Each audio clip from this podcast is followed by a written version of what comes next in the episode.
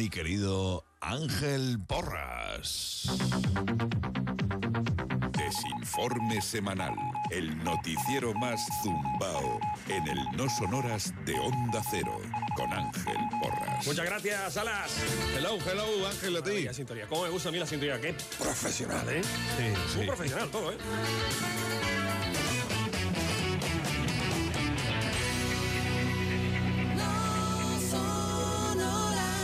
Qué maravilla, ¿eh? Qué maravilla cómo suena, ¿eh? Ese jingle. No, sonora. Me ha gustado, me ha gustado. Bueno, venga, vamos al lío. Vamos a ir directamente. ¿Qué te voy a contar yo hoy en este desinforme semanal? Que no es un desinforme, son noticias completamente reales que nos encontramos hoy día en las redes sociales, ¿no? Bueno, vamos a hablar de la comunidad autónoma en la que es más fácil ligar. Yo sé ya que hay más de uno por ahí tomando nota. Sí, sí. Ahí, ahí con el boli preparado para tomar nota. Porque vamos a hablar de eso, de cuál es la comunidad autónoma en la que es más fácil ligar. ¿Cuál te crees tú que es? Ojo, ¿eh? Que puede que te confundas, ¿eh? Vamos a hablar también de que creen una pastilla vibradora que te la tomas, vibra en el para acabar con el estreñimiento. Sí, sí, lo que oyes, el estreñimiento. No, no, no ríais, no ríais, que es una cosa muy seria, ¿eh? ¿Tú sabes lo que es estreñimiento? Es cagar menos de tres veces a la semana. Si cagas más de tres veces a la semana, estás bien. Si cagas menos, tienes un problema. Y si cagas tres veces a la semana el mismo día, también tienes un problema. A de algo cantidad de curioso. Un listado donde están los 10 acontecimientos vitales más estresantes a lo largo de nuestra vida. Así que directamente al turrón. Vamos al lío, vamos al lío, vamos al lío, vamos al lío, vamos al lío. De cosas. De cosas. Bueno, pues Rafaela Carra fue la que cantó aquello de que para hacer bien el amor hay que venir al sur, ¿no? Pero, ¿y si no estaba del todo acertada? Porque yo mm, no lo he acertado tampoco, ¿eh? Una cosa que me ha llamado la atención, no he acertado tampoco el tema. Para hacer bien el amor hay que venir al sur, pues no, no estaba muy acertada. Tal y como publica una empresa llamada Picodi, ha analizado comunidades autónomas en las que es más fácil ligar por internet y ha descubierto que ni Andalucía ni Canarias, ah, que todos pensábamos que era Andalucía o Canarias, ¿verdad? Están entre ellas. Y es que parece que el sur de España no se presta tanto al ligoteo online como el norte, que le da caña.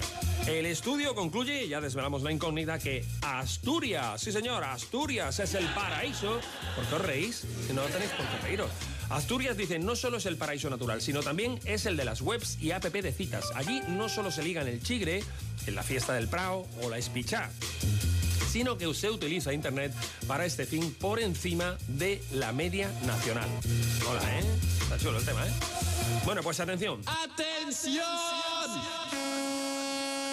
Crean una pastilla vibradora para acabar con el estreñimiento y así funciona, dice, una nueva pastilla vibradora frente al estreñimiento que no libera ninguna sustancia. Curioso, ¿eh? está bien.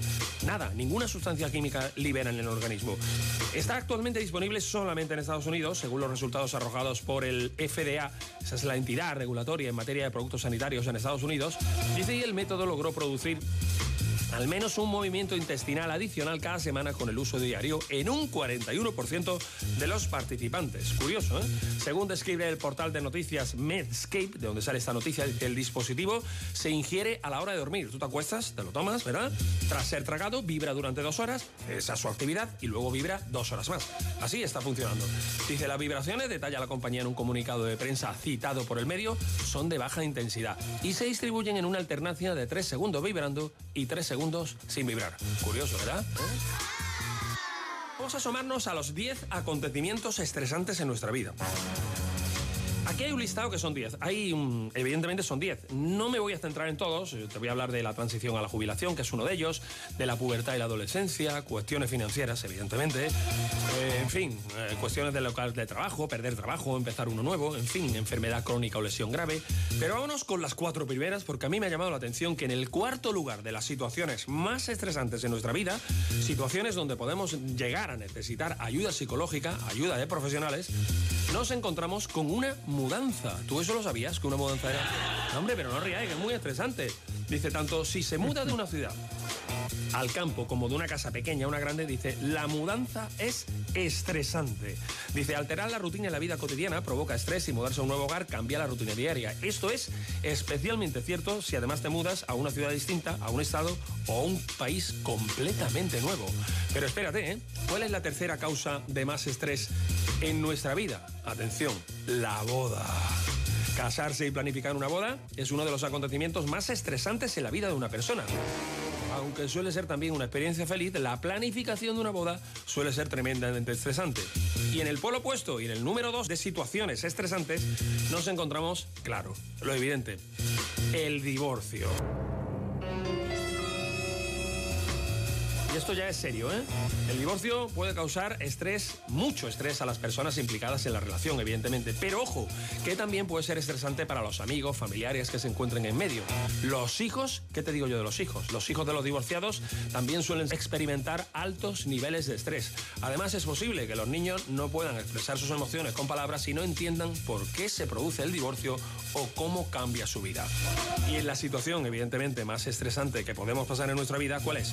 Pues experimentar la pérdida de un ser querido. Eso sí es verdad. Esa es la número uno y esa es la que nos produce más estrés. Incluso en algunas ocasiones tenemos que pedir ayuda psicológica.